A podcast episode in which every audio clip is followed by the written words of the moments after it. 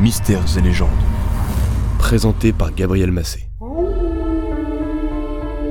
Elle a terrorisé la Lozère et l'Ardèche. Elle a rendu fou les paysans pendant trois ans. Elle fascine encore aujourd'hui. Voici l'histoire de la célèbre bête du Gévaudan. Le 30 juin 1764, une jeune fille, âgée de 14 ans, est retrouvée morte à Saint-Étienne de Luc d'Arès, dans le sud de la France. Elle s'appelait Jeanne Boulet, et tout porte à croire qu'elle a été attaquée par une bête féroce alors qu'elle gardait des bœufs dans la campagne. Le 8 août, une autre victime est découverte, décédée dans les mêmes conditions. Puis d'autres encore, à la fin du mois et courant septembre. Les cadavres présentent des morsures impressionnantes. Certains ont été décapités. Et les attaques ont toujours lieu dans le même secteur, le Gévaudan.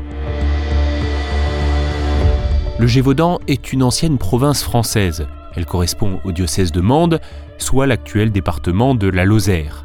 C'est une région d'élevage.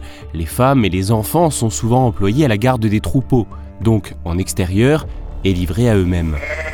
La bête féroce ne parvient pas toujours à tuer ses proies. Ceux qui ont eu affaire à elle, ou l'ont simplement aperçue, l'ont décrit comme un gros loup, au poil couleur café, avec une longue raie noire au milieu du dos et une gueule immense. L'animal a tout d'un monstre. Une traque est ouverte dès septembre 1764, mais les chasseurs ont besoin de renforts. Le Languedoc envoie un régiment de troupes légères à cheval sous les ordres du capitaine Duhamel. Il débute par la forêt de Mercoire, puis se dirige vers l'actuel parc naturel de l'Aubrac. Les battues ne mènent à rien, à chaque fois que le capitaine Duhamel cherche quelque part, la bête fait des victimes ailleurs. Pauvre petite âme. C'était un petit garçon malingre. Face au diable, il ne pouvait pas lutter. Le 15 décembre, la tête de la bête est mise à prix. 2000 livres pour quiconque arriverait à la tuer. De quoi motiver les braves à prendre les armes contre l'animal. Pourtant, les attaques se poursuivent sans que personne n'en vienne à bout. Peu à peu, les paysans ont du mal à tolérer la présence des soldats. Ils ne payent ni logement ni nourriture, ils détruisent les champs avec leurs battues et leurs chasses sont désespérément infructueuses. Finalement, en février 1765, les troupes du capitaine Duhamel sont renvoyées. Au grand mot, les grands moyens, le contrôleur général des finances de Louis XV décide d'engager celui que l'on considère comme le plus grand chasseur de loups du pays, un certain Jean-Charles Marc-Antoine Vaumel d'Enval. Appelons-le plus simplement Denval. Il arrive avec son fils en Gévaudan et organise avec lui de nouvelles battues. Sans succès. L'histoire de la bête se répand dans les pays voisins. Certains journalistes étrangers se moquent des Français, qui se montrent incapables de tuer un simple loup. Mais est-ce vraiment un loup? Excellente question. Le niveau de terreur est tel en Gévaudan que l'on finit par croire à un châtiment divin. Pour que cela cesse, l'évêque de Mende en appelle à la pénitence de tous les fidèles de la région et organise des prières publiques. Hélas, les suppliques vers le ciel restent vaines, tout comme les opérations menées par Denval et son fils. Sur ordre de Sa Majesté, il laisse la place à François-Antoine, porte-arquebuse du roi, accompagné lui aussi de son fils et de capitaine de la garde royale, ainsi que de garde-chasse. Tout ce petit monde traque la bête à son tour durant tout l'été 1765. Une grande battue est organisée le 11 août. Alors que les chasseurs sont en train de la chercher, la bête attaque la jeune servante du curé de Polac, Marie-Jeanne. Courageusement, la jeune fille se défend et parvient à blesser l'animal en lui plantant une lance dans le poitrail. L'animal, affaibli, disparaît dans les bois. Dans son rapport au ministre, François-Antoine surnomme Marie-Jeanne la pucelle du Gévaudan, référence à Jeanne d'Arc. Malgré sa blessure, la bête semble toujours insaisissable. Quand enfin, le 20 septembre 1765, au cours d'une énième chasse, François-Antoine se retrouve nez à nez avec elle. De ses propres yeux, il la voit. Et il confirme que cette bête est un loup, un loup énorme. Malgré sa résistance féroce, il est finalement abattu. L'animal est empaillé, emmené jusqu'à Versailles pour être exposé dans les jardins du roi. Le Gévaudan respire à nouveau, débarrassé de son monstre. Du moins, c'est ce qu'on croit, jusqu'au mois de décembre, où on recense deux nouvelles victimes. Les meurtres se multiplient au début de l'année 1766, mais le roi ne veut plus entendre parler ni du Gévaudan ni de sa bête.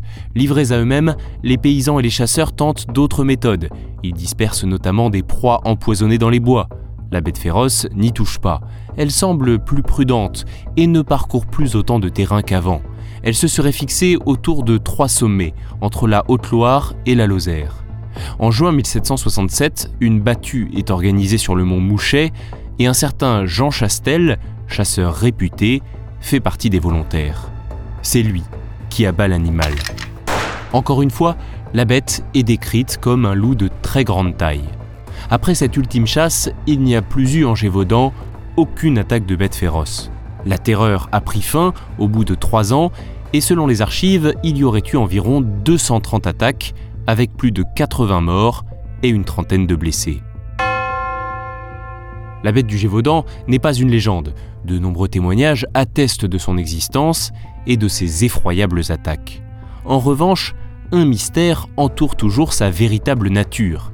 Diverses rumeurs et conjectures ont circulé à l'époque. Certains ont pensé qu'il s'agissait d'une hyène qui aurait pu s'échapper de la ménagerie du roi de Sardaigne ou d'une foire itinérante. D'autres croyaient que c'était le diable en personne, ou encore un loup-garou. Je vous renvoie ici vers le précédent épisode de Mystères et légendes sur les loups-garous.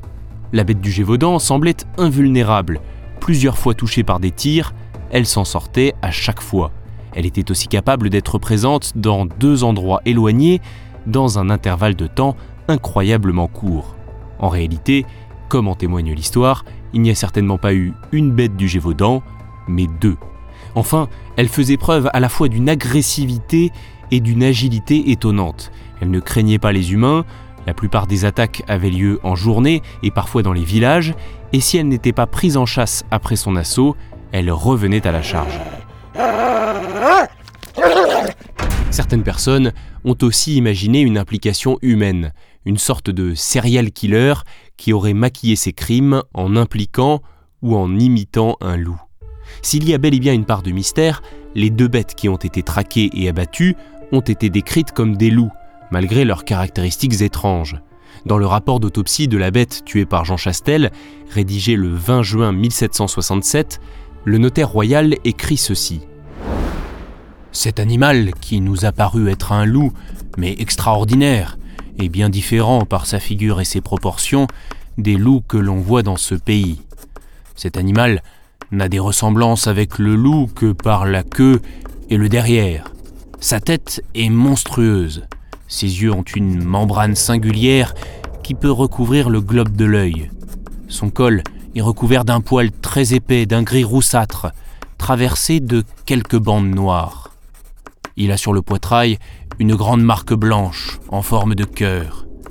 Et ses pattes ont quatre doigts armés de gros ongles qui s'étendent beaucoup plus que celles des loups ordinaires. Il pourrait éventuellement s'agir d'un croisement entre un chien dressé au combat et un loup. Les bêtes ont toutes deux été empaillées, mais malheureusement leurs restes ont disparu, et donc aucune analyse génétique n'a pu être effectuée. Pour les historiens et chercheurs contemporains, la thèse la plus probable reste celle d'un ou plusieurs loups devenus anthropophages, c'est-à-dire qui préfèrent s'attaquer aux humains pour se nourrir.